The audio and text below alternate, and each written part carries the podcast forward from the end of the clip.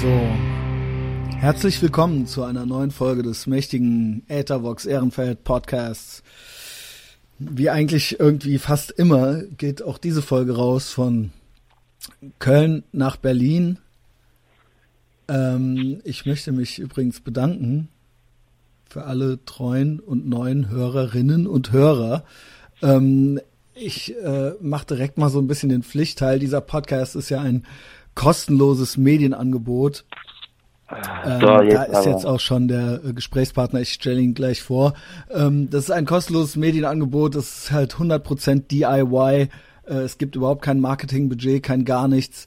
Äh, wir machen das alles selbst und freiwillig und es macht wahnsinnig viel Spaß. Und es macht unter anderem auch deshalb so viel Spaß, weil es so viele tolle Leute gibt, die das äh, in den sozialen Netzwerken teilen oder liken oder auch kommentieren.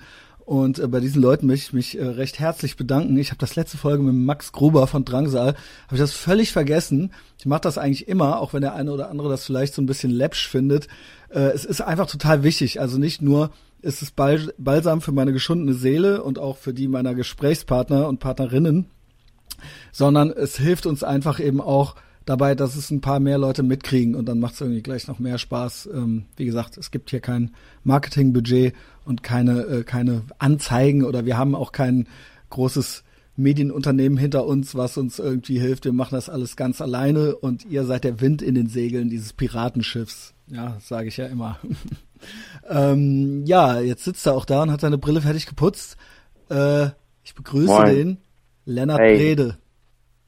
Guten Tag, hi, hi. ähm, alles gut? Es ist alles gut. Ja, ist bei dir auch alles gut. Ich habe auch Kaffee. Ja. Wir trinken lecker, beide Kaffee. Lecker schwarzen Kaffee. Trinkst du, musst du schwarz trinken? Muss nicht, aber mache ich am liebsten. Ja, warum? Weil das ja, immer so, so viel Milch reinknallen ist schon ein bisschen eklig, ne? Dann schmeckt es auch nicht nach Kaffee. Je mehr Milch drin ist, desto ja, weniger Deswegen macht man das ja mit der Milch, ne? Weil eigentlich schmeckt der Kaffee gar nicht. Schmeckt den Leuten nicht, ne? Ja, also ich habe ja, ich habe es ja auch schon mhm. dreimal erzählt. Ähm, ähm, ich habe aufgehört zu rauchen und dann habe ich angefangen Kaffee zu trinken. Vorher hast du keinen Kaffee getrunken? Ich habe eigentlich nie Kaffee getrunken. Also ich finde, äh, und das Aber eine Zigarette rauchen und Kaffee trinken Coffee and Cigarettes, ja genau, Jim Jarmusch, ne? Aber ähm, ja, zum Beispiel. aber das ist ja, ähm, das ist dann der ekelhafteste Mundgeruch von allen, ne? Coffee and Cigarettes, Co mhm. Coffee Breath. Du musst dir nur dein Gegenüber suchen, das genauso stinkt, dann passt das wieder. also ich habe ja äh, äh, wirklich die Auffassung, dass Rauchen für junge Leute ist was und Kaffee trinken für alte Leute. Und deswegen hörte ich auf zu rauchen und begann Kaffee zu trinken. Wie gesagt, die Hörer können es wahrscheinlich schon nicht mehr hören. Ich habe das, glaube ich, schon achtmal äh, erzählt. Das ist so wie trinkst du deinen Kaffee, Christian? Ohne Zucker, aber mit Milch, weil ich ja dann doch irgendwie eigentlich eine Pussy bin im Grunde meiner Seele. Und äh, geil, jetzt gibt's wieder so. Als ich beim Steiger, also ich hatte mit dem Steiger auch mal so ein Gespräch, den Markus Steiger kennst du bestimmt auch, ne? Wir kommen ja, gleich übrigens auch dazu. Wir haben eine Vergangenheit. Oh, ist das eine gute oder eine schlechte? Äh, eine gute. Ja, okay, da habe ich auch öfter, weil der ist ja auch so politisch korrekt unterwegs und so weiter. Und da habe ich auch öfter das Wort Pussy verwendet und da haben sich hinterher Leute beschwert. Äh, Leute, aber nicht das Steiger. Ist frauenfeindlich und so. Nee, Steiger hat nur gegrinst. Aber ähm, ne, er hatte offensichtlich äh, Leute, die ihm folgen, die das, ähm, die mich entlarvt zu, geglaubt zu haben, hatten. Okay. Also das ist, ja, das ist dann auch ein langes eigenes Thema, aber wenn genau. du, also Leute, die Steiger folgen und die was gegen Pussy haben, das geht ja nicht, das passt ja nicht. Ich das bin ja jedenfalls schwierig. irgendwo dann in mir drin ist eine kleine Pussy und ich muss Milch in den Kaffee machen. Ja. Weil er mir sonst nicht schmeckt, ja, aber den Zucker, den verkneife ich mir. So, Lenny. Ich nenne dich Lenny, ne? So ja, sicher. Immer noch alle, ne? Ähm, das ist nämlich eine ganz witzige Geschichte, wie wir jetzt hier zueinander fanden. Wo fangen wir denn jetzt an? Was machst du denn überhaupt? Du bist ja Fotograf und machst Filme, ne? Mhm. Genau. Im weitesten ich Sinne. Fotos, ich mache Fotos, ich mache Filme. I'm an artist. Mhm. Manche Leute sagen das, ich mag das nicht, aber ja. Warum nicht? Ich glaube, das hängt damit zusammen, dass ich aus Deutschland komme und das hier so negativ behaftet ist und man dann dieses Negative dann auch auf sich abgefärbt sieht und das nicht möchte und weil man eigentlich ein sehr aktiver, sehr, sehr äh, fleißiger Mensch ist. Und Ades so in Deutschland eher so negativ und hängen und Scheiße labern, so ein bisschen, ne?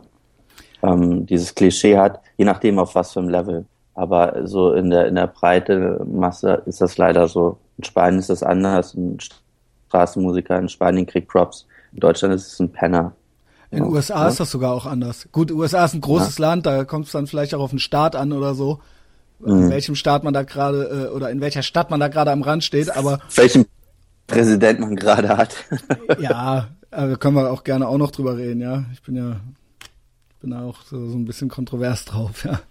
ähm, ähm, ja, du bist ein Artist. Äh, ich habe tatsächlich gerade eben so einen WhatsApp-Dialog gehabt ge über genau das Thema. Und da habe ich auch gesagt, so, weil die Person meinte dann, ah, er ist ein Künstler. Und dann meinte ich immer so, ja, Künstler, äh, der Lenny, der ist ja schon, also er verdient auch Geld mit und der arbeitet schon, also es ist schon auch Arbeit und so. Also das war eben genau dieses, diese, äh, äh mhm. die, dieses Thema. Mhm. Weil Künstler immer auch so ein bisschen, äh, man muss nicht brotlos noch davor setzen, aber es hat ja eben äh, so ein bisschen auch immer die Konnotation, dass das eigentlich auch unkommerziell dann ist und dass man damit eigentlich kein Geld verdient. Ob das jetzt ist, weil man keins kriegt einfach oder ob das selbst gewählt ist, so von wegen, naja, Kunst äh, muss mhm. eben äh, irgendwie immer dagegen sein oder so oder immer Counterculture oder so. Aber du würdest dich schon als Künstler bezeichnen, obwohl ich sagen muss, dein Portfolio, wenn ich, ich habe natürlich mir das alles angeguckt, von, mhm. ich nenne jetzt ein paar Sachen, ja, einfach so ein bisschen schmissig, damit sich die Leute auch was vorstellen können. Mhm. Ähm, Armani, Nike, mhm. VW, mhm. Jack Daniels. An Künstlern habe hab ich jetzt so prominenterweise erstmal nur, wen so alle kennen dürften, Sido. Ne? Mhm. Okay, das sind so, das ist so das Parkett, auf dem sich der Lenny bewegt und da kriegst du ja natürlich auch Geld für. Ähm, ja, äh, erzähl mal ein bisschen, wie, äh, also du bist, würdest dich aber schon eigentlich als Künstler bezeichnen. Und eigentlich kommst du auch aus der, es fing eigentlich mit Fotografie an, ne? Oder ist es eh nie zu trennen? Das ist, das sind zwei verschiedene Welten, es geht aber sehr Hand in Hand. Auch gleichzeitig ist es aber dann nochmal ähm, noch auseinandergezogen, besser zu betrachten, weil das, was du jetzt genannt hast und was du da gesehen hast, ist so ein, ein Portfolio, was online ist, was ganz gezielt so, so diese ganzen kommerziellen Bereiche abdeckt, ja. Mhm. Da sind dann halt auch Sachen wie, wie Coca-Cola oder oder oder dabei. Mhm. Aber ähm, es gibt halt noch, noch, noch ein praktisch ein anderes Portfolio, was halt viel einen ganz, ganz anderen Ansatz verfolgt. Das hast du jetzt aber leider nicht gesehen. Okay, ich googelte natürlich einfach deinen Namen. Ich kann das, ja, aber ja. ja. gut, wo kann man dich denn finden? Ja, wenn man googelt Lennart Brede und dann komme ich auf deine Seite und da sind jetzt erstmal so ganz prominent so die Sachen, die ich jetzt gerade so aufgezählt habe. Wo kann man dich denn dann noch, ja. wo kann man dich denn noch auschecken? Das äh, kann ich dir mal zeigen. Okay, also die Leute, nicht für die Leute. Doch für die Leute auf jeden Fall auch. Okay. So, das müsst ihr jetzt hier fertig machen. So, Ach so, du hast jetzt gar nicht das online. Das ist jetzt da nicht online alles. Verstehe. Das sind, äh, äh, das sind Printserien, die bei mir im Studio kannst du dir die angucken oder Ach so. Naja. äh, zur gegebenen Zeit dann bei den Ausstellungen vorbeikommen. Solche Sachen halt. Ne? Jetzt gibt's gerade ein Buch, an dem wir arbeiten.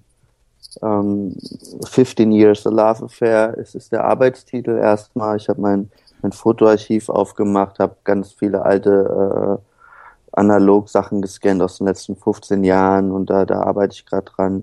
Das sind dann eher so Langzeitdinger, ne? Eine Doku, an der ich arbeite, Finding the Beauty ist der Name, wo ich Künstler aus, äh, äh, äh aus New York und Berlin begleitet habe in den letzten acht Jahren und die, ähm, ja, da sind wir jetzt, sind wir jetzt im Schnitt zu und ähm, sehr interessant und da in dem Zusammenhang hatten wir uns auch in, in Berlin auf dem Gorilla Biscuit Konzert getroffen, weil der Walter Schreifels von Gorilla Biscuit, um da den Bogen zu kriegen, der ist auch in der Doku mit dabei. Das ist witzig. Das sind Musiker, das sind Fine Artists, das, da sind äh, aber auch Filmproduzenten, Fotografen, Regisseure, also so viele Sachen, die mich bewegen, die mich beeinflussen, beeinflusst haben in den letzten 10, 20 Jahren alles Leute so, die dann ja im Schnitt so 20 Jahre älter sind als ich. So, ne? Also So. Also ja, das war eigentlich ganz witzig. Das kann man den Leuten auch mal kurz erzählen, um da irgendwie so einen Rahmen zu schaffen. Äh, ich war in Berlin äh, vor ein paar Wochen, wissen ja auch alle, die hier zuhören, äh, Gorilla Biscuits Konzert, wie der Lenny schon gerade sagte. Und da war ich dann mit dem Dominik und der Dominik macht ja auch, ist ja auch ähm, mein Partner in Crime hier so ein bisschen. Und ähm, yeah. der meinte Props, dann halt so, ey, hier, red doch mal hier mit dem Lenny ähm, der ist ja auch total interessant, mit dem kannst du auch mal einen Podcast machen. Dann drehte ich mich so um und äh, erkannte dich direkt wieder, weil, also du mich vielleicht jetzt nicht so direkt, ähm, das erklären wir aber auch jetzt gleich, weil äh, ich meinte dann, äh, ist doch der Lennart Brede und so weiter, ist doch aus Neuwied, also quasi aus meiner alten Heimat. Das war dann auch direkt so und dann war es halt groß Gelächter und dann wie klein die Welt ist und wie das immer so ist und dann ähm, haben wir das direkt irgendwie so ein bisschen ausgemacht. Ähm, der, der Grund ist nämlich, ich glaube, dass wir jetzt, wir wuchsen nämlich nicht zusammen aufrichtig, weil ich bin aus Koblenz und du bist aus Neuwied. Und in der Zeit, in der ich mich quasi mit unserem gemeinsamen Freundeskreis so richtig fest äh, angefreundet habe, warst du eigentlich schon in Köln, ne? Aber du bist eigentlich ein Neuwieder Kind. So halb, ja, ja. So halb? Was heißt das? Hm. Ich bin in Kiel geboren, in Norddeutschland. Ach so. Und bin dann oben an der dänischen Grenze aufgewachsen da war ich dann auch in Kiel, meiner, ne?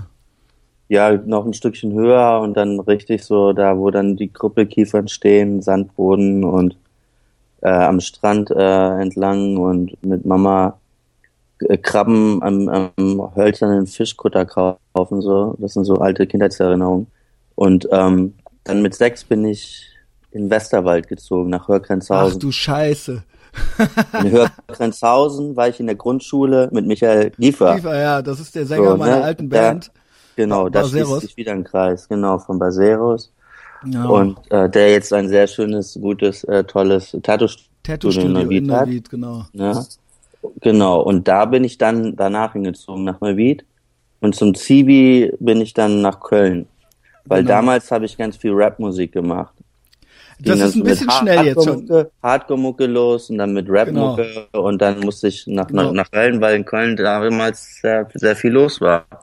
Also und da bin ich erstmal in Köln hängen geblieben. Ja, bei uns war ja, bei uns war ja alles so Hardcore und Punkrock, das war alles total wichtig früher Voll. bei uns und ähm, in der Zeit, als du so weg bist, so zivilmäßig, wahrscheinlich bist du so zwei, drei Jahre älter als ich, nehme ich an. Also ich bin Jahrgang 77. Ich bin Jahrgang 83. Lügt doch nicht. Kann ja gar nicht Boah, sein.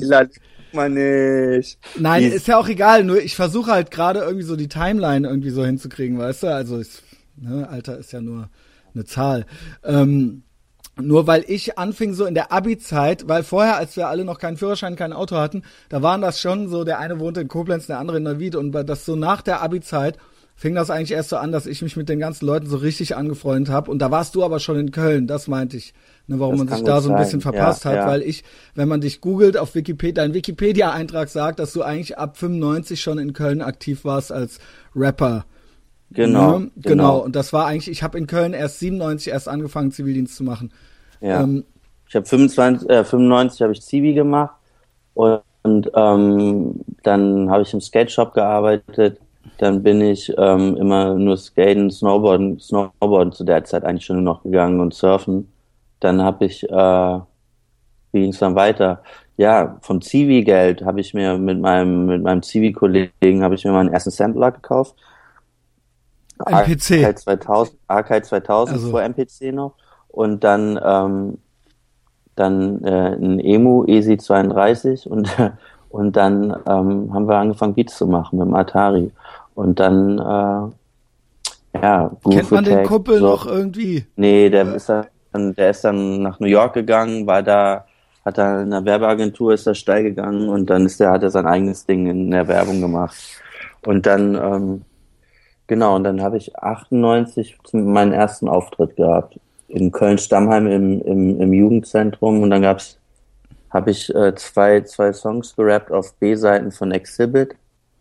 Geil. Dieses Ding mit den Streichern damals. Mhm. Paparazzi, Paparazzi. Und du warst schon, so, also man muss schon sagen, ne, also jetzt so ist schon ein Weilchen her, aber damals, das hat man dann schon so ein bisschen mitgekriegt, wenn man sich so ein bisschen äh, für deutschen Hip-Hop interessiert hat, ne? Also das war jetzt nicht nur so einmal, einmal im Jugendzentrum oder so, sondern das war schon auch mal kurz die Überlegung, da vielleicht noch ambitionierter zu werden. Du machst es ja gar nicht mehr, oder? Nee, also das war nicht kurz die äh, Überlegung, ja. das war auf jeden Fall lange und ähm, Aber du hast ja gar nichts damit zu tun, oder? Auch im, in den Rahmen, die da waren, äh, sehr erfolgreich. Also ja. ich habe dann ähm, mein erstes Demo-Tape 98, 99 gemacht mhm. und dann habe ich bei, bei Goof Attack damals im Lager gearbeitet, so Vin Vinyl-Distrib Distribution mhm. und ähm, dann äh, da neue Maastrichter Straße waren die damals. Ja, ja. Noch im belgischen Viertel und dann ähm, doch immer noch. Genau, und das war voll der Elite elitäre Laden ja, und so weiß. voll schicki und die ganzen Specs-Leute und und ja. es war so voll so oh und äh, so ein Big Ding so und dann äh, hat dich dann, das eingeschüchtert? Äh, nee, überhaupt nicht, aber ich wollte da im Lager arbeiten, weil ich wusste, da kann ich meine meine Vinyle für einen Einkaufspreis kriegen und die können kiffen während der Arbeit und das war alles total toll. Ja. Und dann ähm, kamst, kamst aber nicht rein. Und dann irgendwann bin ich über, über einen Homie dann doch reingerutscht. Und dann Vierteljahr oder halbes Jahr später habe ich mein erstes äh, Demo-Tape gedroppt. Mhm. Und dann kam Frank Stratmann und hat gefragt, ob ich äh, mit und Ol, Olski, Oliver von Felbert damals und der Müh, die haben das gemacht und ja. ähm, haben gefragt, ob ich da bei denen eine EP machen will. Und das war dann voll Jackpot alles. Und dann habe ich bei denen angefangen, mit denen Platten zu machen. Ja, man muss ja. Dann ging es halt so weiter. Und dann zu Put a Needle to the Records in Aachen, das Ding, das Label da. Mhm. Und mit denen dann, ähm, die haben dann Label, die mit Def Jam Germany gemacht, long story short. Äh, Def Jam Germany haben die vor die Wand gefahren und dann war halt Ende Gelände. Dann haben wir unser eigenes Label gemacht, aber das ist jetzt alles kurz runtergebrochen. Nee, mach, erzähl, wir haben ja Zeit. Sechs Jahren insgesamt, ne? Das waren sechs Jahre. Ja. Insgesamt, in denen ich mit Rap mein Geld verdient habe. Und parallel habe ich äh, zu den Platten habe ich ähm, und viel Auftritte damals. Mhm. Ne? Ich meine, du warst, guck mal, du warst Anfang Mitte 20, du hast ähm, zwei Auftritte am Wochenende gemacht. Für einen Auftritt hast du 1500 gekriegt damals. Oh, so, ne, und dann hochgerechnet. Also, das war schon sehr geil. Und dann hast du die Touren gemacht, wo du eher draufgezahlt hast. Aber die waren natürlich auch sehr geil. Das war dann ja, wirklich Rock'n'Roll, so mit Nightliner rumreisen und so und dann äh, das war schon sehr nice, ganz Deutschland gesehen, ganze ehemalige DDR, überall den ganzen Käffern, wo jetzt, wo jetzt die Nazi-Fotzen rumrennen, so, da, äh, da haben die wir. Die liefen da auch schon rum. Ja, aber da haben wir in äh, Hip-Hop-Jams gemacht. Also mhm. es ist ja auch nicht so, dass das alles Nazi-Deutschland ist. Da gibt's auch viele coole nein, nein, Leute. aber da gab, es gab immer schon da auch gewisse Jugend, also da, das gehört da eher mit so einer Jugendkultur auch noch mit dazu, wie gesagt, da gibt's auch eine Menge andere Jugendkulturen, da geht auch punkmäßig mhm. total viel. Aber auch Nazi sein ist da auch ein Teil der Jugendkultur. Eine, eine Möglichkeit da. Und das kennen ja. wir ja aus unserer Kindheit so gar nicht. Es gab dann halt irgendwie so im Westerwald auch drei Dorffaschos so, aber so, dass das so Jugendzentrumsmäßige Jugendkultur ist, das haben wir ja hier also mit hier meine ich jetzt, ich sitze ja hier jetzt in Köln, haben wir das jetzt äh, ähm, äh, nicht so, ja. Also habe ich immer den Eindruck. Ja, also ich, find, das, ich weiß ich nicht. Find, ja, mein, meine, mein, also mein Gefühl ist, dass es, so wie, wie ich das mitgekriegt habe, dass es bei uns in den 90ern halt noch viel war. Anfang der 90er, du, ja. Dass du insgesamt viel so dieses Gang-Ding ja. hattest. Nee, gar nicht Koblenz, überhaupt. Doch, da gab's überall. schon voll die Nazis. Auch in West-Berlin so. Du hattest halt Nazis, ich erinnere mich noch, wie, wie Nazis, äh, wie die an, an der Domplatte, wie ein Junge äh, ermordet wurde. Ähm, ich erinnere mich, ähm, dass es immer Boxereien gab und das war dann aber immer nicht so einer gegen einer, sondern es war immer so mhm. direkt größer. Vielleicht habe ich das früher auch eher so also wahrgenommen sagen, oder so gefühlt, aber die, die, die, die Deutschen und dann, und dann Türken mit Arabern, Türken, Kurden, das waren immer, immer so mhm. Kriegsstyles, so. Und das hast du auch in Berlin hier gehabt, so Neukölln oder so, ja. Und, ähm, aber das ist ja viel mehr zurückgegangen. in der mhm. Zeit weiß ich nicht, aber ich habe das Gefühl, war im Osten eher, war das so ein bisschen schön alles. Und ähm, dann später kam das erst. Wobei ja, die Brandanschläge und ich so. Ich habe mich da auch viel, ich habe mich auch viel mit Leuten von dort unterhalten und die sagen selber, dass auch einfach das System in der DDR auch im Endeffekt auf lange Bank ein guter Nährboden war für diese ganze Neonazi-Scheiße. Weil es gab halt, guck mal, wir sind damit aufgewachsen, dass wir, ich, wenn ich, in, wenn ich in Frankreich war zum Wellenreiten, ja, mit 16, mhm. habe ich ein schlechtes Gewissen gehabt, zu erzählen, dass ich aus Deutschland komme.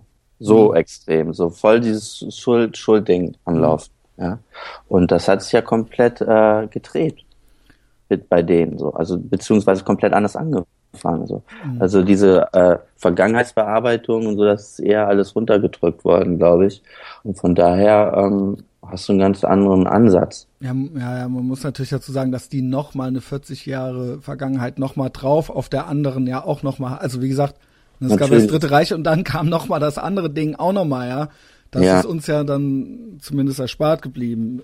Naja, und, und, und, und nochmal so die und wir und so, das ist auch immer sehr, sehr schwierig. Ach, du weißt doch, wie ich es meine. So wir können ja trotzdem, ich weiß, ja. ich weiß, man muss immer so, nicht alle und nicht, aber wir können ja trotzdem normal miteinander reden, ja. Also es weiß ja, ja jeder, wie wir das meinen, Fall. ja. Also ich, ne, klar, die, ich, Mann. Es gibt auch Wessis, die scheiße sind, es gibt auch Ossis, die cool sind, das wissen wir doch alles. Also, oder? Ja, ja. ja. äh, nur versucht man ja trotzdem irgendwie ein Gespräch zu führen, wo man nicht jeden Satz dann wieder so völlig runterbricht. Genau, muss. genau. Ja, also es, ich glaube, es wissen alle, wie es gemeint ist, wissen auch alle, wie ich drauf bin. Ähm, ähm, wo waren wir denn da jetzt? Genau, das war ja noch eine Zeit, muss ich sagen. Äh, beobachtest du das rückblickend äh, äh, schon auch noch mit Interesse? Also äh, du machst ja, ich habe es zweimal eben schon gesagt, du hast ja eigentlich Musik, machst du gar nicht mehr, ne?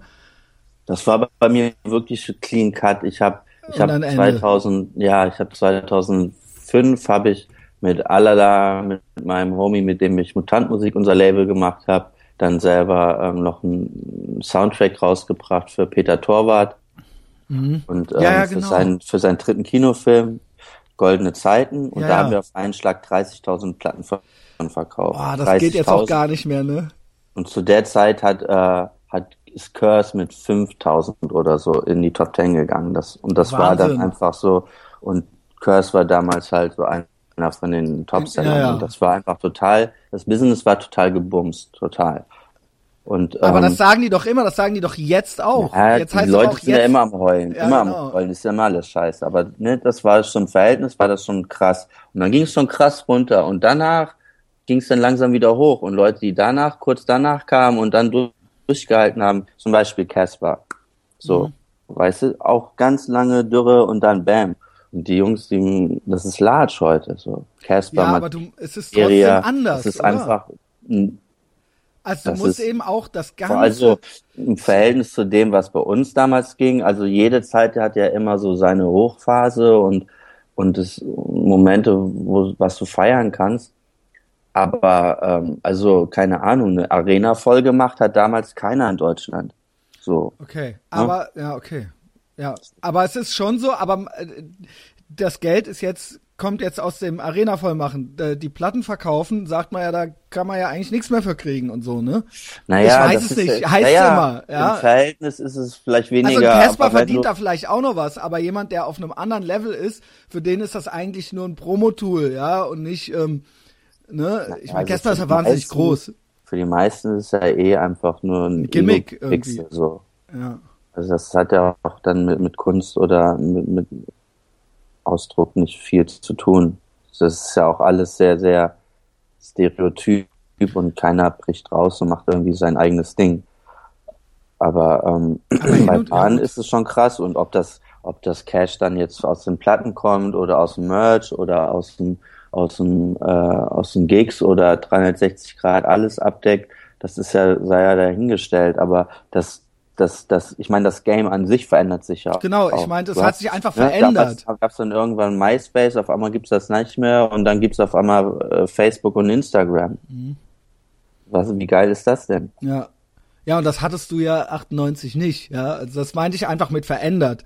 Äh, ja. Ne? Geld gibt's immer noch, aber es ist eben einfach alles ganz anders. Ja? Und ja. das finden manche gut sich. und manche nicht gut.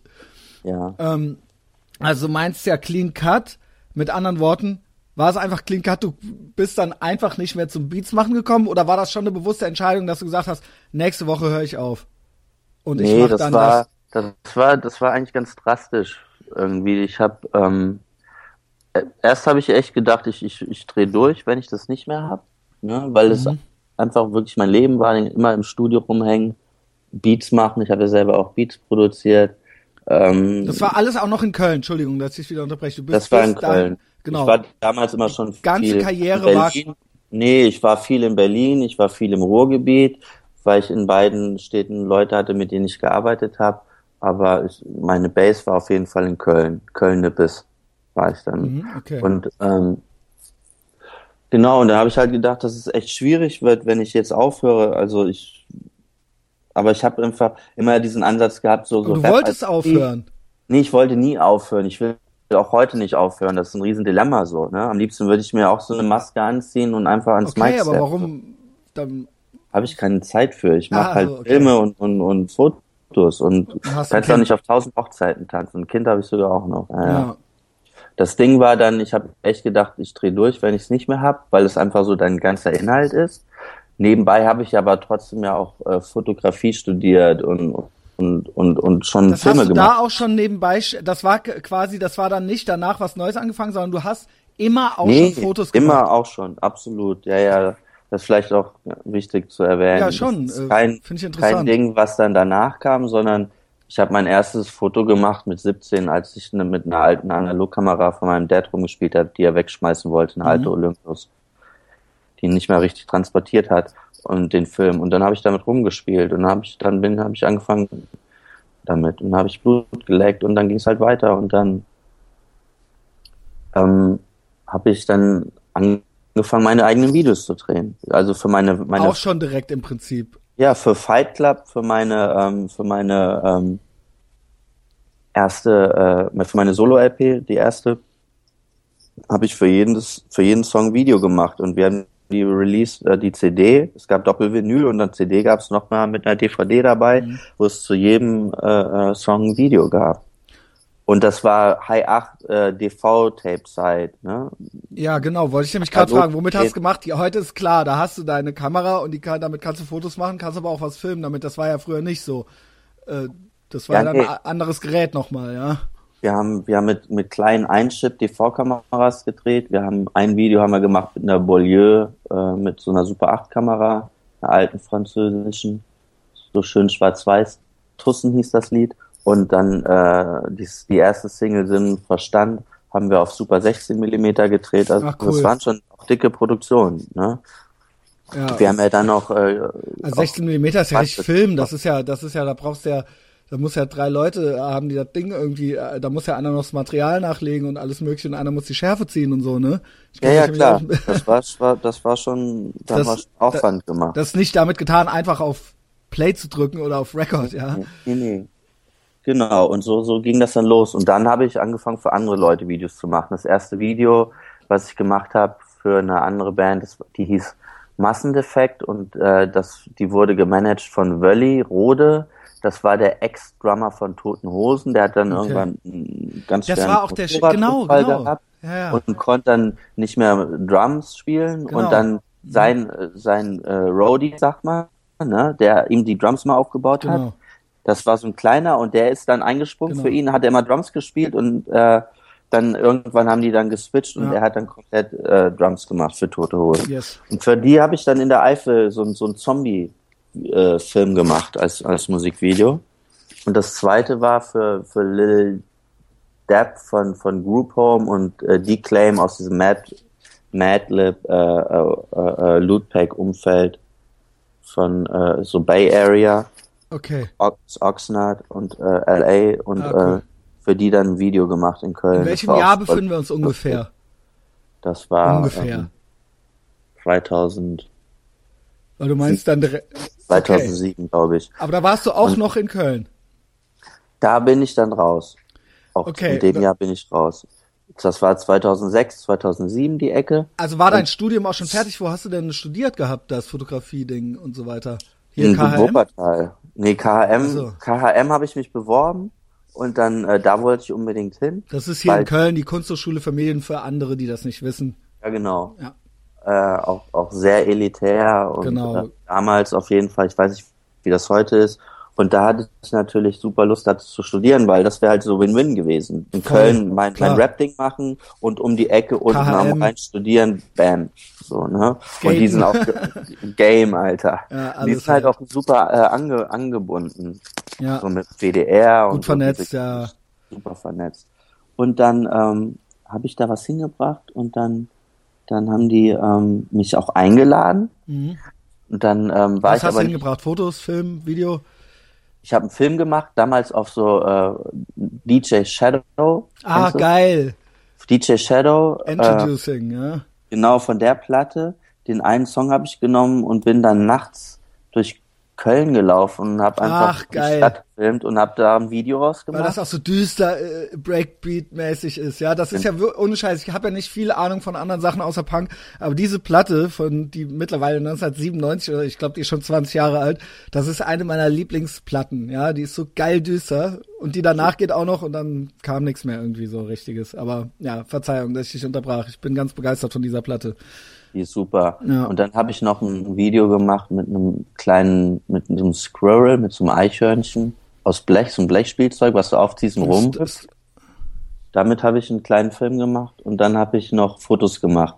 Und mit Zwei Filme und noch Fotos. Ja, genau. Und ähm, dann bist du da in eine engere Auswahl gekommen, normalerweise wenn du Glück hattest. Mhm. Aber da bin ich nicht reingekommen, sondern die haben mich separat eingeladen, meinten, ja, weil ich so ein junger Bewerber bin und weil sie meine Ansätze so toll finden, wollten sie mich mal kennenlernen und dass ich doch, sie wollten mir mal was mit auf den Weg geben und fürs nächste Mal. Oh, ja, okay, die Nummer.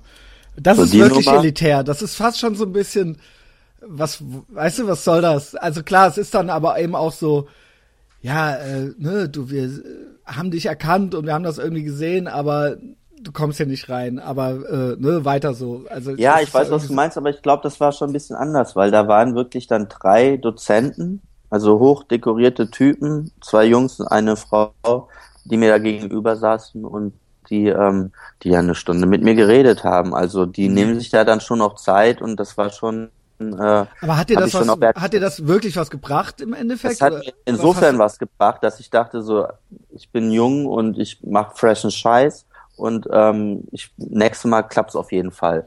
Und mit der Attitude bin ich auch reingegangen. Okay, was war das nächste Mal dann? Im nächsten Jahr weiß ich nicht mehr, was ich da gemacht habe. Äh, wieder Fotos, äh, äh wieder ja, Filme. Und ähm, da ging es dann voll nach hinten los. Warum? Und ja, keine, What was weiß ich, Alter. Was okay. weiß ich. Entschuldigung, ich die, so nee, nee, alles gut. Die, äh, die, äh, da ging es voll nach hinten los. Und ich ja. so, ihr habt mich doch letztes Mal schon und so hin und her und ja, sorry. Dann ähm, bin ich da aber oh, hartnäckig fuck. geblieben und habe dann parallel noch eine, eine Mappe vorbereitet für Essen, weil in Essen konntest du auch damals gut Foto studieren. Oh Gott, Essen ist ja am Arsch der Welt von hier. also geht so, aber das ist halt Köln wäre ja geil gewesen, ja, wie du gerade eben gesagt hast, win win win. Ja, genau. Und dann ähm, habe ich auch da ein Gespräch gehabt und dann ähm, habe ich genau meine selben Arbeiten dort gezeigt, bevor ich jetzt eine neue mhm. Mappe mache.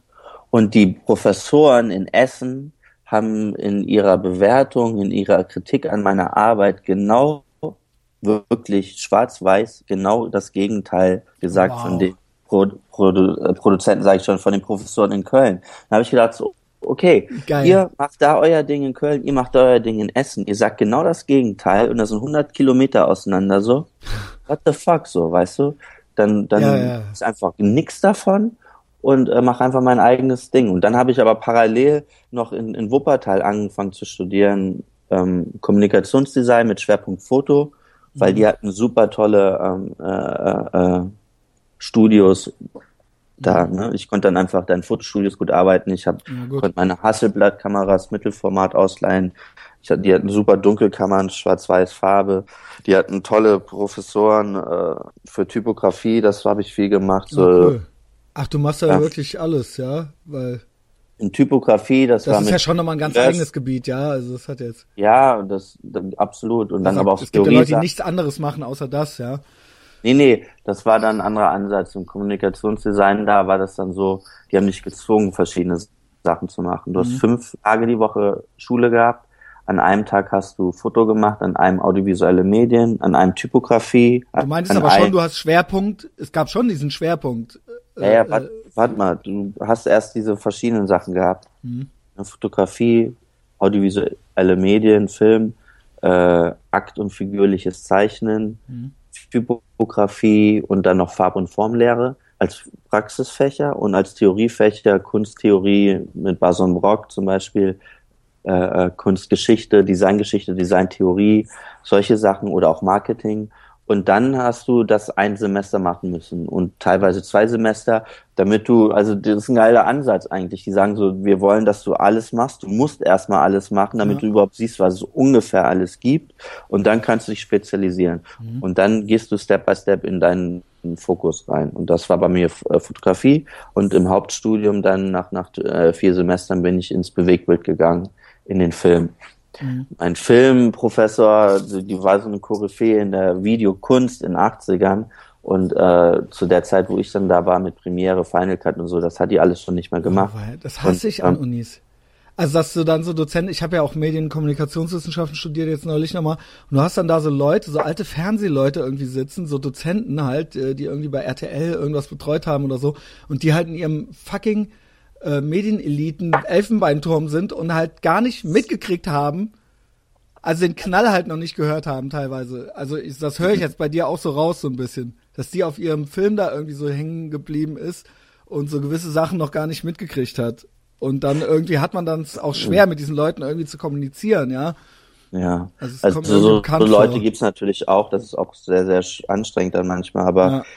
in dem Fall war das schon noch anders, weil, weil ähm, weil das ja dann Leute waren, die, die in anderen Bereichen, die, die, also weißt du, bevor jetzt diese schnelleren Medien dann losgingen, einfach viele Sachen gemacht haben und da gepunktet haben. Und ähm, von denen kannst du natürlich viele Sachen lernen, die es gab, bevor du da warst. Mhm. Also du kannst ja auch umdrehen und einfach dann sagen, okay, das ist ja eigentlich ganz geil. Ne? Und diese Sachen, die kannst du, äh, kannst du da wieder reinnehmen, wo du ähm, wo du dann später reingehst und, und, und davon zehren. Also zum Beispiel, ja. ich bin dann in, in bei Filmgeschichte und so Sachen gezwungen worden, morgens drei, drei, drei krasse Oldschool-Filme hintereinander zu gucken und du schläfst fast ein und denkst mhm. so, oh fuck, Alter, und das zieht sich jetzt ja ewig mit den Plansequenzen hier, was ist denn da los? Und zehn Jahre später merkst du dann so, ah, krass, das war schon ganz schön geil und das kannst du jetzt hier, beeinflusst sich das auf einmal, inspiriert dich und so, also, ne? Ja, ich hörte da so gerade so ein bisschen raus, dass diese Professorin, Dozentin, wer war das? Mhm. Videokunst 80er, irgendwas hast du gerade erzählt, dass mhm. das irgendwie schwierig war mit der. Oder war das gar nicht so? Nee, nee, das war super mit der. Okay. Es war nur schwierig, äh, das Neue, in das ich reingehen wollte, für mich da rauszuholen. Ja. Konkret. Also sie konnte mir halt nicht zeigen, wie Final Cut funktioniert. Okay. Sie konnte mir aber viele andere Sachen erzählen und auch besonders diesen ganzen theoretischen und, und äh, Ansatz. Aber sie hatte da nichts gegen. Also es war jetzt nicht so, dass sie so. Äh, um Gottes Willen, aber das okay. ist auch Teil, Teil de, des, des Dings, dass du einfach da auch selber aktiv werden musst. Du kannst nicht denken, dass du da wie eine Injektion alles so, so reingeballert kriegst und dann hast du es drauf, sondern du musst auch selber aktiv werden. Und dann bin ich hingegangen, habe dann meine eigenen Videos gedreht, wie gesagt, und dann parallel dazu noch äh, am, bei Spielfilmen und bei der Werbung auch äh, am Set gearbeitet. In verschiedensten Positionen. Geilen Spielfilme, die man noch kennt, so. Irgendwelche tollen Projekte. Ah, Spielfilme. Spielfilme war es zum Beispiel ähm, Beautiful Bitch hieß der, da habe ich zweite Regieassistenz gemacht. Also war Regie auch mal sowas, was dich interessiert hatte?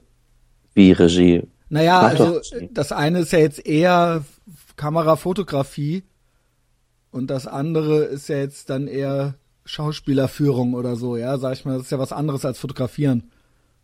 Ja, auf jeden Fall. Nee, nee, das, aber das mache ich ja auch. Naja, also, also klar, ich mittlerweile. Ja, ich mache ja weniger Kamera, ich ah, bin okay. ja kein DOP bei, bei Filmproduktionen, mache ich auch manchmal, je nachdem, was es ist. Aber in erster Linie mache ich zum einen, wie gesagt, die Fotos und zum anderen mache ich äh, Film, Regie. Also mit Leute, Schauspieler führen oder halt, wenn du Sachen machst, die mehr Vignettenbasiert sind, dann sowas. Aber ähm, das ist genau das Ding. Und eine Zeit lang fand ich es auch sehr interessant, so Regieassistenz zu machen, so, so First AD. Aber da bin ich dann wieder von weggegangen in dem Moment, wo das bei mir mit der Regie selber dann losging. Und dann habe ich äh, äh, mit, mit Gentleman ein Video gedreht in der Eifel damals. Das war so, so ein Kollabo-Ding mit, mit ähm, für, für diesen mit Konstantin-Film war das, glaube ich. Mhm. Und dann ähm, direkt im Anschluss sind wir nach, nach äh, Jamaika für die Flame haben wir ein Video gedreht. Pass mit der Hand ein bisschen auf. Am Mikro, Pass, Entschuldigung. Ja, äh, mit die Flame auf Jamaika ein Musikvideo gedreht. Und da ging ging das dann halt los und und das war dann aber auch so diese Abnabelung mit der Musik, ne? ja. weil Musik war damals, das ging halt immer weiter den Bach runter aber diese Money-Sache ist ja nur das eine. Das ist ja nicht, natürlich ist das wichtig und natürlich, geil. klar. Cash machst damit. Aber. Und es macht ja auch frei und unabhängig auch, irgendwie, ja? Ja, aber das, äh, genau, aber das andere ist ja trotzdem die, die so wahre Liebe dazu und einfach diese Passion für die Kunstform. Und das ging aber auch den Bach runter, weil da waren einfach nur noch Fotzen unterwegs, um hm. das ganz klar zu sagen. Wir ja. reden jetzt 2007, 2006. Ja, sagen wir 2003. Ab da war es scheiße und, und Ende war 2005 dann bei dir. Genau, ja. genau. Das war dann einfach das Ding und weil, weil dann parallel das losging mit der Regie und mit den Fotos, dass es halt wirklich sehr, sehr interessant wurde und ähm, auch lukrativ. Das heißt, ich konnte mein Leben damit bezahlen, bestreiten. Und dann war einfach so, war das der Cut. Und Clean Cut, was ich vorhin meinte, meine ich einfach, ähm, dass du, äh, dass ich immer gedacht habe, es geht nicht, dass ich äh, dass sowas als Hobby mache. Ich will sowas wirklich 150 Prozent machen. Ich will auch Output machen. Ich will damit auch erfolgreich sein. Und wenn du dann einmal auf dem Splash vor 30.000 Leuten Freestyle gemacht hast, und deine Auftritte da hattest und mit einem Nightliner durch Deutschland und Österreich getourt bist, dann kannst du nicht mehr hingehen und 16 Zeiler zu Hause für dich schreiben und irgendwie deinen dein, deinen Homies vorrappen. Das kannst du auch machen, aber ich keinen Bock drauf. Mhm. Aber das war ja dann gut. Irgendwie warst du ja, es ist ja alles, ja, es klingt jetzt alles so, ich wehre mich immer so ein bisschen vor diesem, naja, du hast eben Glück gehabt und dann kam eben dies und das, aber irgendwie sage ich ja immer, dass das immer alles kein Glück ist, sondern all diese Situationen hast du ja selber irgendwie erschaffen, ja, weil äh, das hier fällt immer auch so ein bisschen unter die Kategorie, ich mache immer ab und zu so Podcasts so mit dem äh, mit der Kategorie Traumberufe oder sowas, weil das ja alles so Sachen sind, die du jetzt gerade genannt hast, wo gewiss, die jetzt jeder gerne machen würde. Wer wäre nicht gerne Rockstar oder wer wäre ge nicht gerne Regisseur oder sowas? Ja, es gibt ja so gewisse sexy romantische äh, äh, sexy Berufe, wo alle so eine romantische Vorstellung drunter haben ja, aber das ist ja total verklärter Quatsch. Genau, genau. Und das möchte ich ja auch immer so ein bisschen aufklären. Und alles, was du gemacht hast und all diese Leute, die du kennengelernt hast und all diese Situationen, die sich für dich aufgetan haben, hast du ja selber irgendwie generiert und erschaffen. Das ja. Gute war, dass du dadurch durch alles und ob's bei Groove Attack im Lager bis hin zu Rappen und ähm, äh, Fotos machen mit der Kamera. Äh, dadurch hast du ja dann tatsächlich schon, warst du offensichtlich schon ganz gut vernetzt irgendwie, ja. Und dann mhm. war dieser Übergang ähm, auch wenn das Arbeit war, äh, diese Vernetzung äh, herzustellen, aber der fiel dir dann eigentlich relativ leicht dann, ja, in diesem Moment einfach.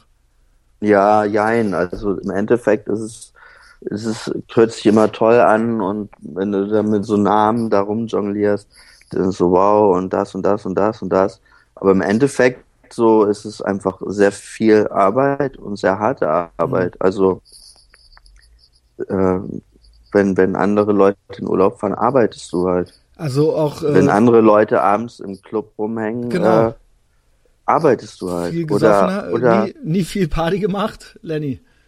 Nee, immer auch Party gemacht, aber work hard, play harder, ne? mhm. ne? Also es ist einfach die Kombination auch. Also aber halt sagen, immer ja. trotzdem, immer trotzdem, du musst halt sehr fokussiert äh, mit der Sache umgehen, auf der du vorangehen willst. So. Und wenn du dann ähm, dann ist das halt so. Ne? Also es war ja dann schon eine Situation, deswegen frage ich halt eben so, weil das ja schon dann irgendwo eine bewusste Entscheidung ist.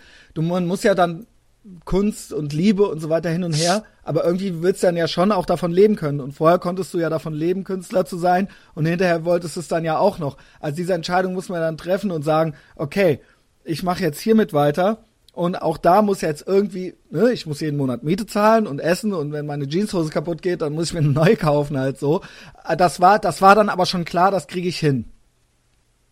Nö, nee, das war dann nie klar, das kriegst du hin, aber das ist dann eher so, das brauchst, hast dann ein starkes äh, Selbstvertrauen, dass es halt schon klappt.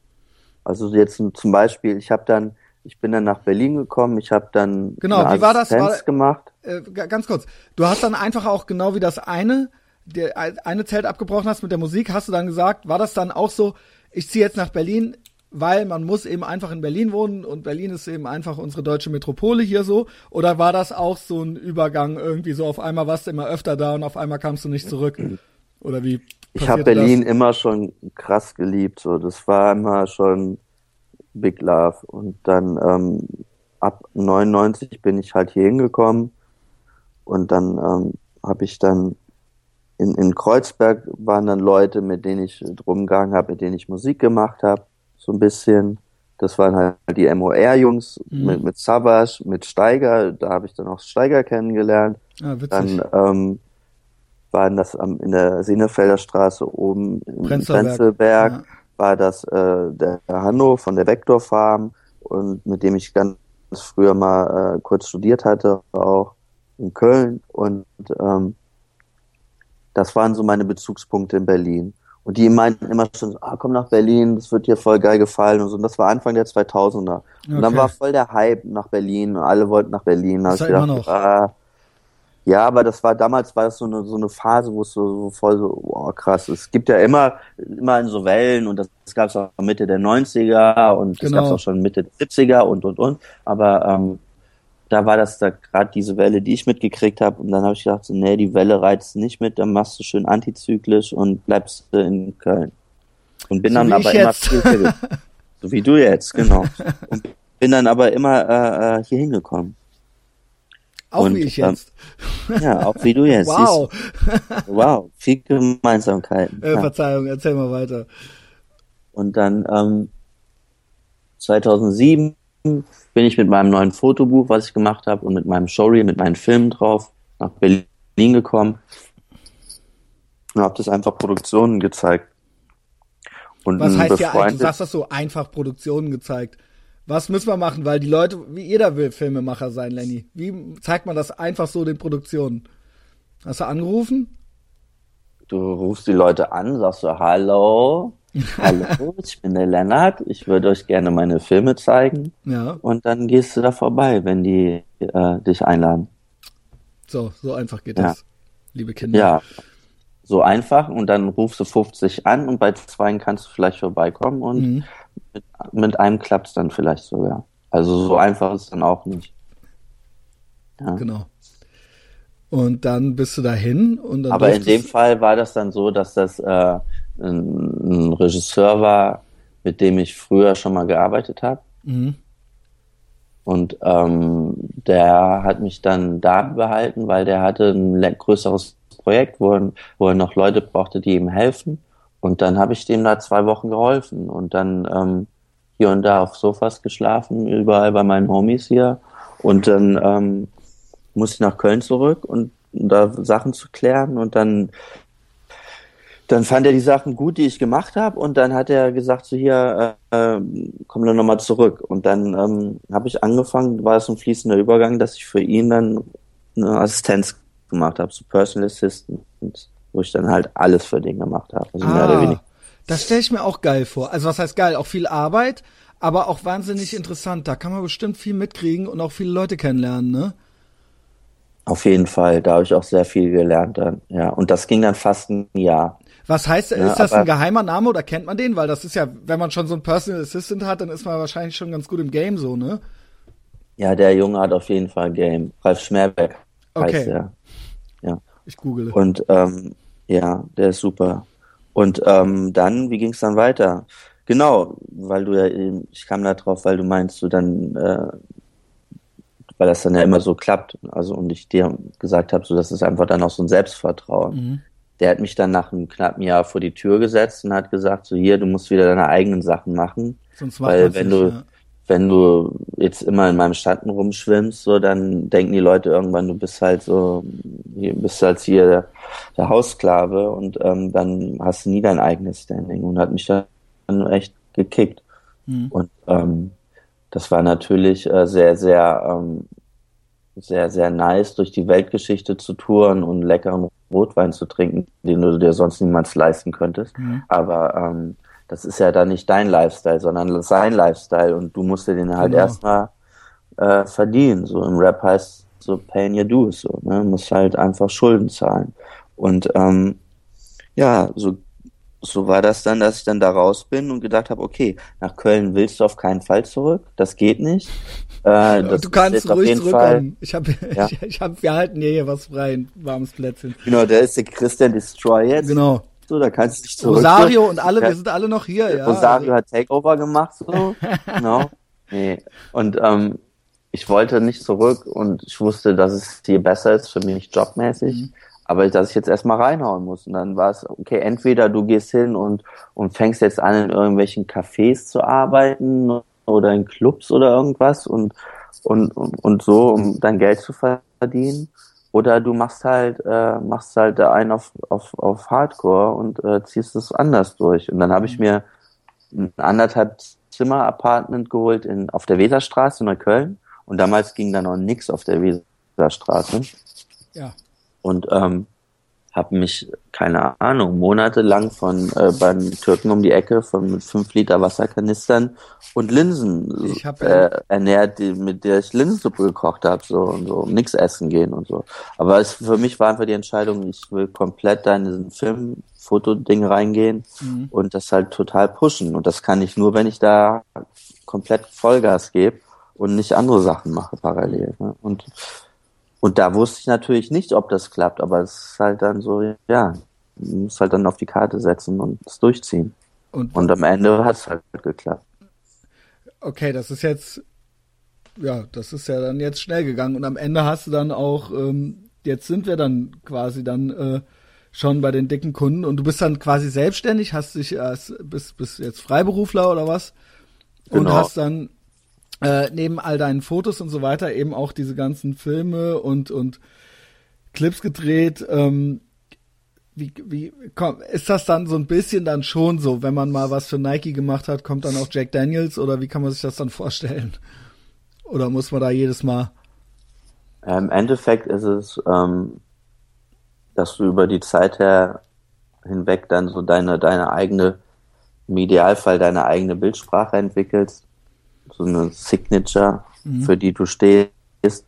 Und die ist dann hier und da dann mal gefragt und dafür wirst du dann eingekauft. Das funktioniert aber dann so, dass du äh, als Regisseur in Pitches reingehst, also bei also kommerziellen Sachen. Und dann äh, ganz, ganz oft freitags dann Anruf kriegst du, ja, hier, wir haben da so eine Idee und ähm, die würden super gern mit dir arbeiten und äh, willst du das nicht mehr ausarbeiten? Also wäre total toll, wenn wir Montagmorgen was haben könnten. Mhm. Und dann, wenn deine Homies feiern gehen, pitchst du dann und schreibst und, und suchst, machst Mutrecherche und so weiter. Und hast dann eine Erfolgschance von eins zu was weiß ich, dass du es dann halt machst. Ne? Das heißt, wenn du arbeitest das ganze Wochenende umsonst, ohne einen Cent zu kriegen und dann, äh, wenn du es machst, dann machst du da Regie. Und dann, ähm, ja, hast du, hast du halt diesen einen Job an Land gezogen. Den machst du dann zusammen mit einer Produktionsfirma. Die Jobs kommen entweder dann über eine Agentur oder über die Produktionsfirma zu dich, zu dir, manchmal vielleicht sogar über den Kunden direkt und hast dann meistens so diese Aufstellung. Und ich habe dann noch eine Agentin dazwischen, bei, bei manchen, bei vielen Filmsachen, die, äh, die dann praktisch den Business, den, den Money Part abdeckt, weil wenn ich dann mit den Leuten kreativ arbeite, möchte ich nicht noch über Geld reden müssen. Aber das ist dann schon so, wenn diese geringe Chance, dass man überhaupt diesen Pitch kriegt und dieses Umsonstarbeiten für das Wochenende, wenn das dann alles klappt und alles passt und man dich auserwählt hat und so weiter, dann wird man doch dann wenn es dann zur Bezahlung kommt, wird man doch dann fürstlich bezahlt, oder? Der Pre die Gage stimmt, also wenn man sich durch all diese äh, Unwegsamkeiten gekämpft hat, dann, also Ich, ich, will, ich muss mir jetzt keine Summe nennen. Wie reich bist du, Lenny? I'm, I'm, a, I'm a very rich motherfucker. Nein. Nee, aber Nein, das ist auch alles, alles sehr relativ, weil. Ähm, weil man kann ja, nehme ich an, auch nicht jede Woche drei so Clips machen und so weiter. Irgendwo genau, muss ich das ja dann Punkt. rechnen, ja. Also, das ist der Punkt. Zum einen musst du einfach. Ähm, also ein bisschen spielt das Geld ja schon eine Rolle dann irgendwann auch mal. Ja, ja auf jeden Fall, klar. Mhm. Aber dass du denkst, du machst Regie und dann bist du so über rich, so, das ist Quatsch. Das ist, das funktioniert dann auf, auf lange Bank irgendwann. Äh, inshallah, maybe. Aber ähm, äh, äh, im Moment ist es dann eher so, dass du halt gut über die Runden kommst, aber ähm, dafür auch hart arbeiten musst. Weil ja, ja das hatten wir, genau. Machst so ein Ding nicht dreimal im Monat, sondern du machst es halt, was weiß ich, wie oft im Jahr. Ne? Und dazwischen machst du einfach auch ganz viele Sachen, die, wo du einfach an deinen Styles arbeitest. Ne? Das ist wie mhm. Sport machen. Du musst halt, um genau. einfach fresh auszusehen, musst du halt auch einfach äh, Workout machen. Und, und für das fresh aussehen in dem Moment kriegst du dann das Geld jetzt so als Sinnbild, aber für das Workout nicht. Aber Workout ist zeitlich gesehen viel mehr. Das heißt, wenn du einfach wirklich, äh, wirklich richtig schnell Geld verdienen willst, dann machst du irgendeine Dienstleistung, wo du rein rausgehst und, und, und abkassierst und deinen Kopf ausmachst. Aber wenn du so Sachen machen möchtest, die dich äh, so ausfüllen, wo du kreativ äh, dich auch äh, verwirklichen kannst, dann, ähm, dann musst du äh, dann mit anderen, äh, äh dann hast du andere Konstellationen, andere Bausteine. Das ist ja auch irgendwie äh, überhaupt immer so ein bisschen das Geheimnis. Ich äh, erwähnte ja schon mal so die romantischen Berufe oder die sexy Berufe vorhin. Ähm, das ist ja auch hier wieder keine vielleicht überraschende Take-Home-Message für andere.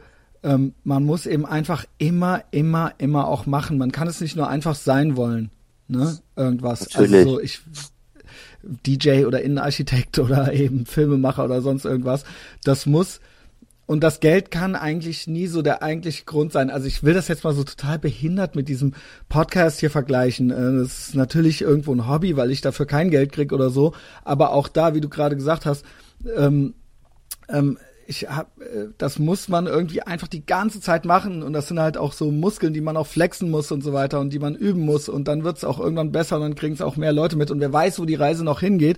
Aber sowas, äh, wer weiß und wer weiß, was dann noch irgendwann passiert aber ähm, das passiert eben nicht einfach so, nur indem man ankündigt, dass man das jetzt gerne wäre.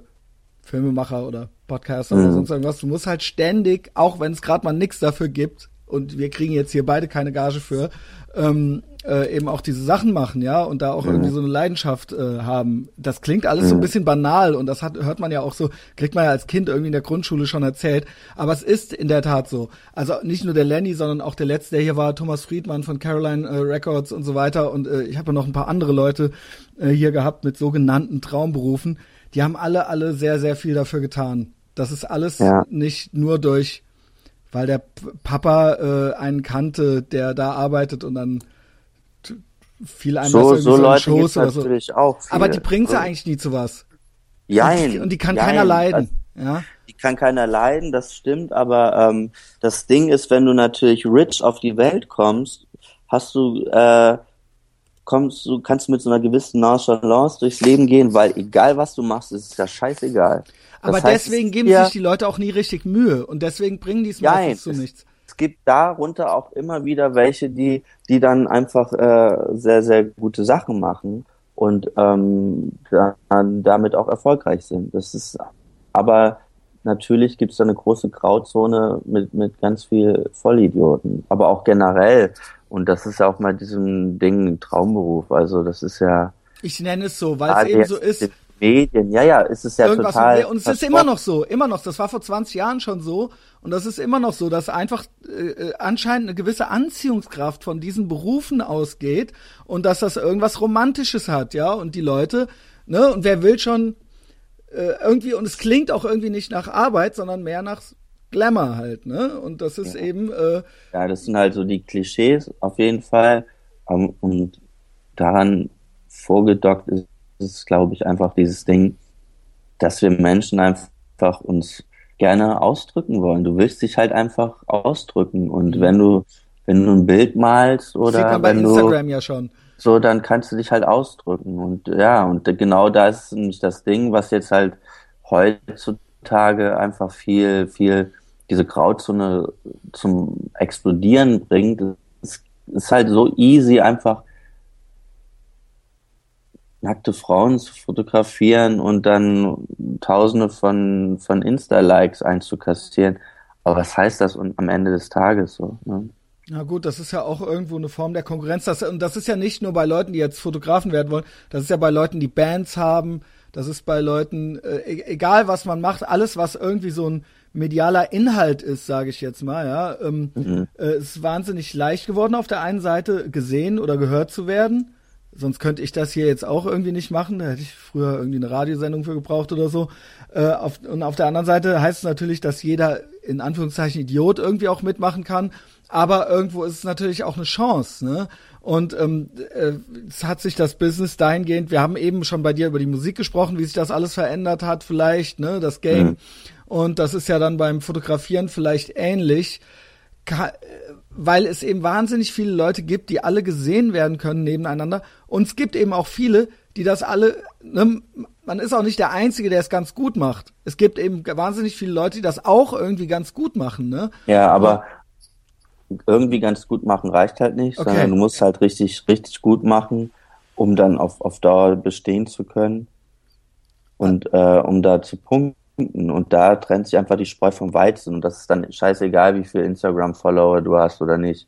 Und ähm, das Money-Game-Ding ist auf der einen Seite natürlich ein Punkt, da hast du schon recht, aber zum Beispiel, ich habe mit, äh, mit einem Artist gesprochen für meine Doku, der da auch gefeatured wird, das ist der Jabo, Jabo Monkey aus, aus Berlin. Und der hat mir, dann haben wir auch darüber gesprochen und dann hat er mir erzählt, dass zum Beispiel in, in Japan ist das so, dass du, äh, da ist halt jeder so in Anführungszeichen Artist und, und kommt nach Hause und malt und, und äh, drückt sich aus durch die Kunst. Und das ist einfach eher eine, eine Selbsttherapie, um für sich einfach einen Output zu haben, für sich auch vielleicht zur Ruhe zu kommen oder was auch immer.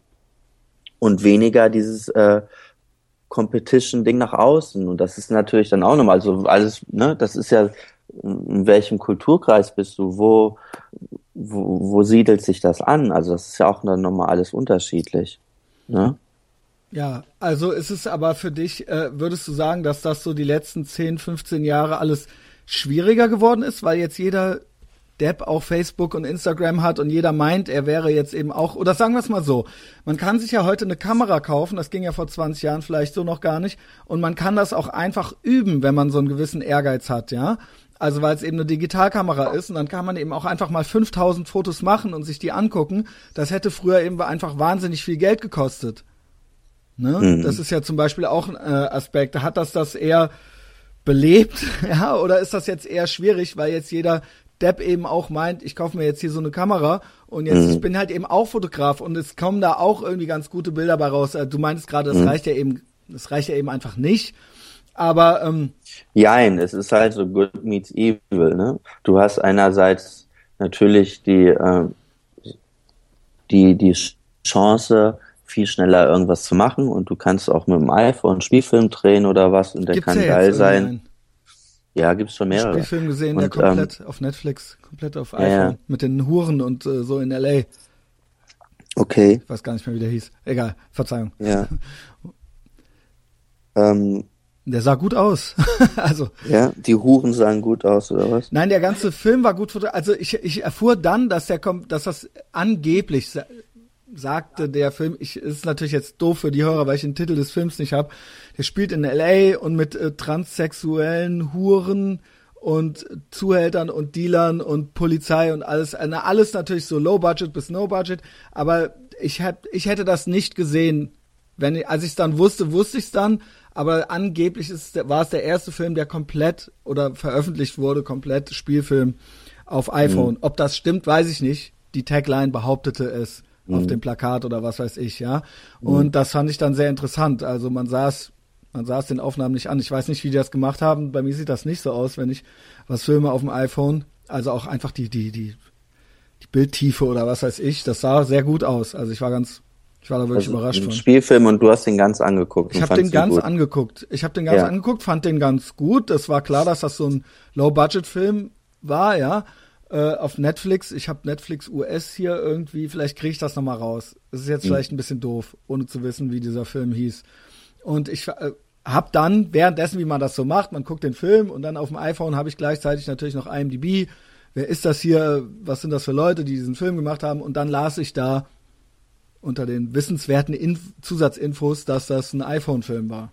Ja, mhm. Das hatte mich dann ganz überrascht. Ja. Ja, aber schau, das ist dann, in dem Fall hat es funktioniert, weil du einen Film da vorgesetzt bekommst, der einfach vom Plot her, von der Narration her so gut funktioniert, dass er dich äh, dranhält, mhm. dass du interessiert bleibst und, und am Ball bleibst und dir dann anderthalb Stunden oder was auch immer mhm. durch anschaust. Und ähm, das, das ist das, was ich meine. Du kannst dann, egal was für eine Kamera das ist, da was Gutes machen, wenn in dem Fall der Plot, die Storyline gut ist. Ne? Du hast aber auf der anderen Seite natürlich auch ganz, ganz viel äh, Ausschuss. Natürlich, du hast dann die, kommt dann irgendeine Kamera auf den Markt, mit der du dann äh, ganz easy drehen kannst. Und natürlich hast du dann Musikvideos, die du vorher eher einen kleineren Kreis vorbehalten waren, die dann ihren Shit damit gemacht haben. Die werden dann auf einmal vom Freund vom Freund gedreht, weil jede Band jetzt natürlich genau. einen Freund hat und die Freundin vom Freund. Und alle haben auch einen Computer. Äh, die, ne, und die machen ein Video. Und wenn es dir reicht, dass du dann zum Beispiel an dreieinhalb Minuten Lip Sync vor irgendeiner Wand äh, stehst oder mit deinem Mercedes rumfährst oder irgendwelche Nutten durchs Bild laufen lässt, äh, dann ähm, c'est ça. Ja, Na, ich meine, ähm, ja. wenn das nicht dein Anspruch ist, dann dann musst du halt andere Sachen weiter weiter musst du halt weitergehen, dein eigenes Ding machen. Also ich habe halt immer mehr den Eindruck, dass ähm, egal ob es Musik ist oder Fotografie oder sonst irgendwas, das eine ist der Output und das andere ist dann auch noch mal die Person dahinter, dass mhm. eben wahnsinnig äh, eine Rolle spielt. Wie gesagt, es gibt auch Fotos von anderen Leuten, die vielleicht auch gut sind. Vielleicht stimmt das aber nicht und unterbrich mich da gerne. Ähm, und irgendwo äh, ist dann das der das Unterscheidungsmerkmal ist dann irgendwann vielleicht auch der Typ dahinter, hinter der Kamera. Und gar nicht so sehr, ob du jetzt, äh, ob der jetzt das Foto oder du jetzt das Foto gemacht hast. Und die sehen sich vielleicht total ähnlich und die sind vielleicht beide gut, aber hinterher ist dann irgendwie so, äh, spielt dann eben eine Rolle, was du für ein Typ bist und was du gemacht hast. Und das kauft man dann irgendwie ja so mit ein. Genau wie bei äh, Bands und Musik, also, ne, also dass die Musik im Prinzip nur noch so ein Beiwerk ist und alles alles viel transparenter geworden ist und man die ganze Zeit eben auch schon so sein, ähm, sein, sein Charakter irgendwie mit einbringt. Also genauso wie wenn jetzt die Rapper alle ihre anderthalb Stunden Video äh, äh, Interviews bei YouTube geben und so weiter und so fort. Irgendwie kauft man ja den jetzt viel mehr den privaten Typen eigentlich jetzt mit als die eigentliche Musik. Also ich meine so das eigentliche Produkt ist gar nicht mehr so das eigentliche Produkt, sondern du bist das Produkt, Lenny weil du ein ja, guter, ja. weil du ein guter Typ bist und weil du cool bist und weil du ähm, ähm, natürlich auch gute Arbeit machst, das auch noch, aber das macht ein anderer vielleicht auch. Und jetzt frage ich mich, warum buche ich jetzt den Lenny und nicht den anderen? Weil Lenny einfach die und die Biografie hat und das und das schon gemacht hat und äh, ich möchte einfach dann hinterher dahinschreiben können, auch das hat jetzt hier der Lenny gemacht und Lenny ist ein guter Typ. War das mhm. jetzt ein bisschen wirr? Ja, war schon ein bisschen wirr ausgedrückt, aber ich weiß, was du meinst. Danke. Im Endeffekt ist es auf jeden Fall das Gesamtpaket, was ja. du dir einkaufst, natürlich. Und ähm, das ist aber auch, glaube ich, früher so gewesen. Also ein Andy Warhol, der hat, glaube ich, auch ganz viel Schwachsinn gemacht, aber hat einfach bis heute dann überdauert, weil er sich auch gut vermarktet hat und weil er, ähm, weil das Gesamtpaket dann gestimmt hat. Mhm. Ja. Das stimmt. Ich weiß es nicht, ich weiß es nicht. Ein, ein Kollege hat letztens, habe ich, mit wem war das, haben wir geredet und dann ging es halt auch im, im, Zusammenhang mit der Doku, an der ich da arbeite. Und da meinte der so, ja, ganz ehrlich, alle Leute, die cool, richtig cool waren damals in New York, die sind alle tot. Die sind alle an AIDS gestorben oder oder oder sind erschossen worden. So. Mhm. Alle richtig coolen Typen, die sind tot. Und die halb coolen Typen, die sind halt, die haben es halt gemacht und die machen jetzt ihr Business damit. So. Fand ich auch einen interessanten Ansatz. Geil, die halb coolen. Äh, ich, ja. Ja, lieber tot und cool als lebendig und uncool. Das ja, geht raus an Dominik Pohlmann. ja. ähm, das ist ein Zitat aus dem Film Harley Davidson and the Marlboro Man. Alright. Das Zitat haben wir uns neulich noch kaputt gelacht, der Dominik und ich. Ähm, Amerika, hast du da auch irgendwie eine gewisse Bindung zu? Wie gesagt, Amerika! Ich hörte neulich in unserem Vorgespräch schon so ein bisschen raus, da hast du, gibt's auch noch Future Plans, ne? LA steht an. Ich bin jetzt den ganzen April in LA, ja genau. Mensch, du hast ein Leben. Was machst du denn da?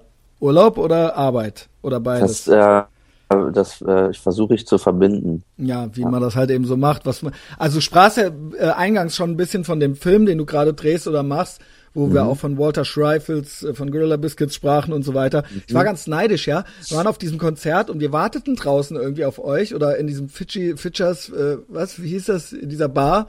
Und dann mhm. sehe ich hinterher sehe ich auf Instagram voll die geilen Fotos, wo ihr noch hier mit den Gorilla Biscuits Jungs äh, äh, ähm, äh, drauf wart. Das äh, ist mir dann natürlich irgendwie ähm, äh, fand ich das dann schade, dass ich da nicht mit dabei war.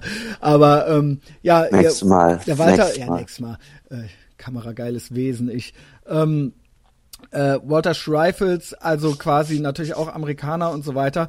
Wer sind da noch irgendwelche Leutchen mit in dem Film, die man kennt, die erwähnenswert sind? Und wie, wie kam das zustande miteinander? Also du hast ja irgendwie ähm, Draht zur Rap- und Hip-Hop-Szene, aber das ist ja jetzt schon eher noch, da hat der ja eigentlich nichts mit zu tun. Wie kam, wie, wie, wie habt Mit welcher Szene hat er nichts zu tun?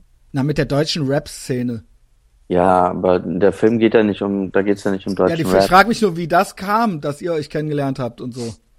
Wie kam das? Also ich habe ich habe damals, du weißt, so Wayback, so Neuwied, mhm.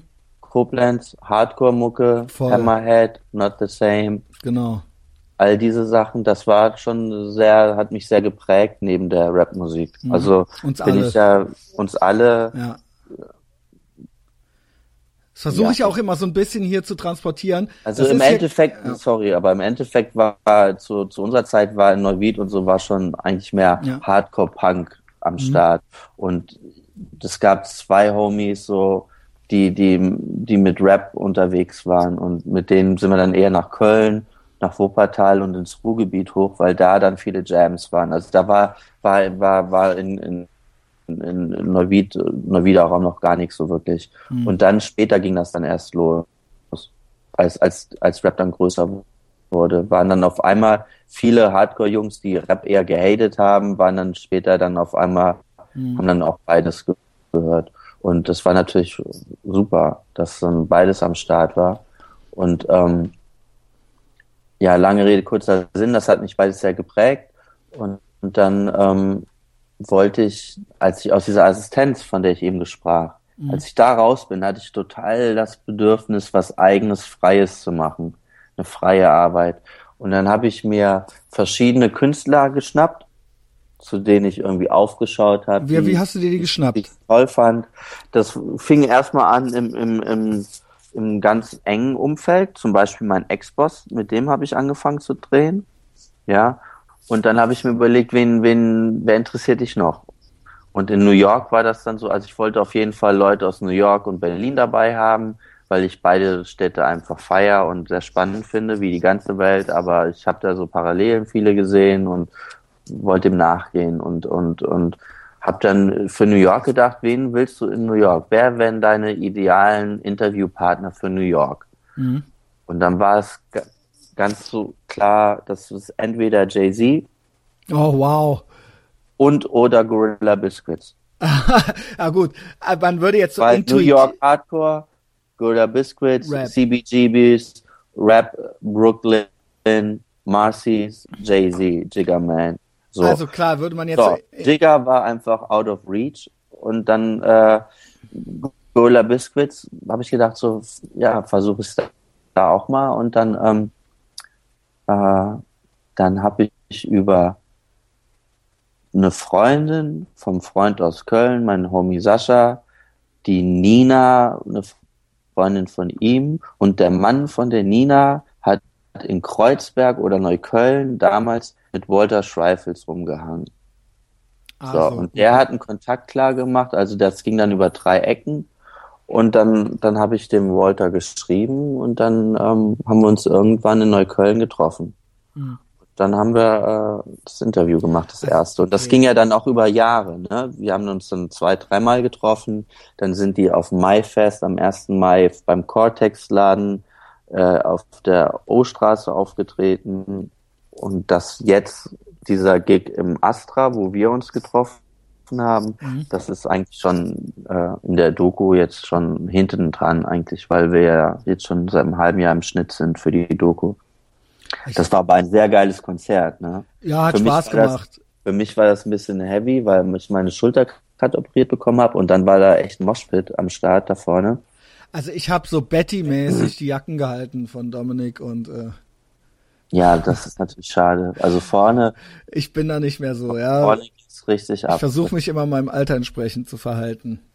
Es gelingt mir, es gelingt mir leider nicht immer. Aber ähm, ja, du warst ja richtig vorne. Ähm, ja, und dann, ach so, okay, verstehe.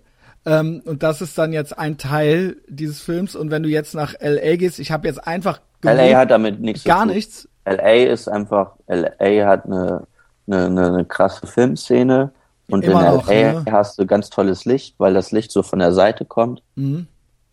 Das heißt, du kannst ganz toll da fotografieren. Das heißt, ich fahre dahin, mache Fotos, ich treffe Leute und mal sehen, wo die, die Reise hingeht. Irgendwer, Wenn nicht allzu viel da los ist, setz mich doch mal in einen Flieger und flieg nach New York rüber, weil das natürlich sehr spannend ist. Ja, ist ja nicht gerade um die Ecke. Also ähm, es ist nicht um die Ecke für Amerika, es ist schon um die Ecke. Ja, und geht so. Für Amerika ist ja auch andere Küste. Also es ist ja andere viel Küste. weiter geht's ja nicht. Ja.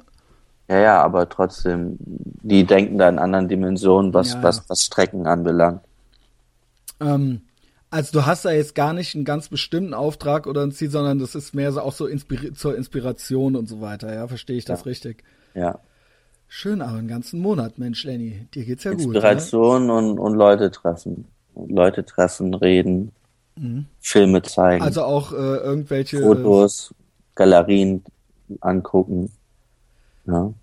Dass das weitergeht. Also die Foto, Fotoausstellungsgeschichte, da gibt's so ein, zwei Konzepte, an denen ich arbeite. Ja. Was sind denn überhaupt so die nächsten Sachen, die man von dir erwarten und sehen kann nach LA? Gibt es irgendwelche Projekte? Du meinst Fotoausstellung? Wann wird dieser Film fertig sein? Ähm, Na, jetzt aktuell, das ist noch in der Auswertung, mein Kurzfilm, den ich gedreht habe, Kokosnuss. Der, ähm, der geistert noch rum. Dann haben wir ein Musikvideo gedreht für äh, Dust Space Cowboy. Das ist jetzt nominiert für den Oberhausen Kurzfilmpreis da. Mhm. Ein Musikvideo Kurzfilmpreis cool. Festival das ist ja das Kurzfilmfestival überhaupt, ja. Genau, da, das, da freue ich mich sehr drauf. Da bin ich auf jeden Fall dann im Westen im, wann ist das, im Juni, glaube ich, oder Mai. Mhm. Ja. Und dann, die, Sachen stehen jetzt konkret an. Dann sind wir in, in der Postproduktion für die Doku, wie gesagt, die jetzt fertig machen. Ja, wie wird die heißen nochmal?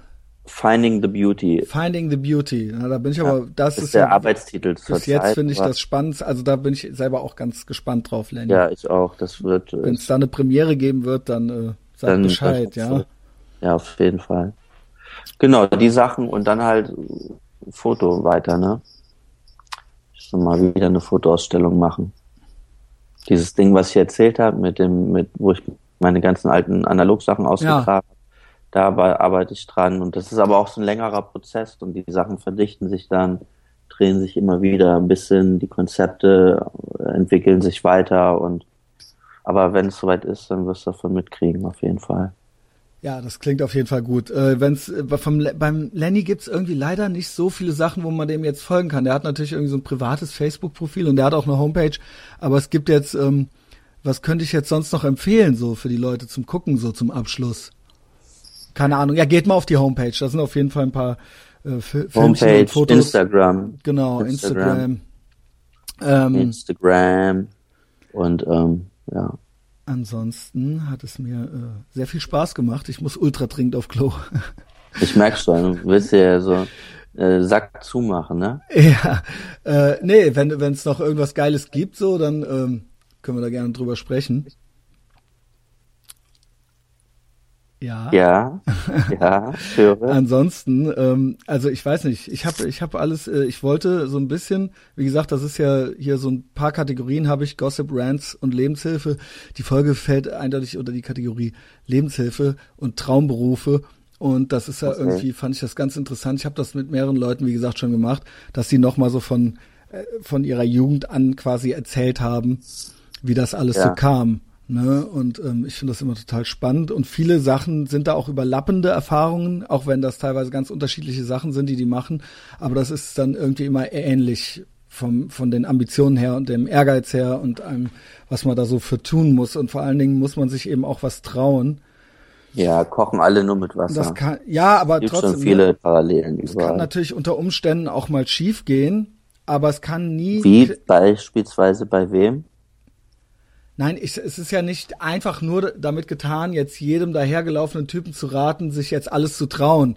Ja, das reicht ja jetzt nun mal nicht. Das kann dann aber unter Umständen schiefgehen, sage ich. Aber es kann auch mal klappen. Ja, es kann Ja. eben nur klappen. Es kann nur klappen, wenn man sich's traut. Ja, Ne? genau. Und wenn man sich's nicht traut, dann kann es eben auch nicht klappen. Ja. Ja. das sind alles so, ich weiß, das sind ja jetzt alles so Binsenweisheiten irgendwie, aber ähm, die, die kommen ja irgendwo her und irgendwie stimmen die auch. Es gibt nichts Gutes, außer man tut es. Genau. Und Man muss eben einfach immer machen, machen, machen, hustlen. Ja, hustle and flow. Hustle ain't easy, but someone gotta do it.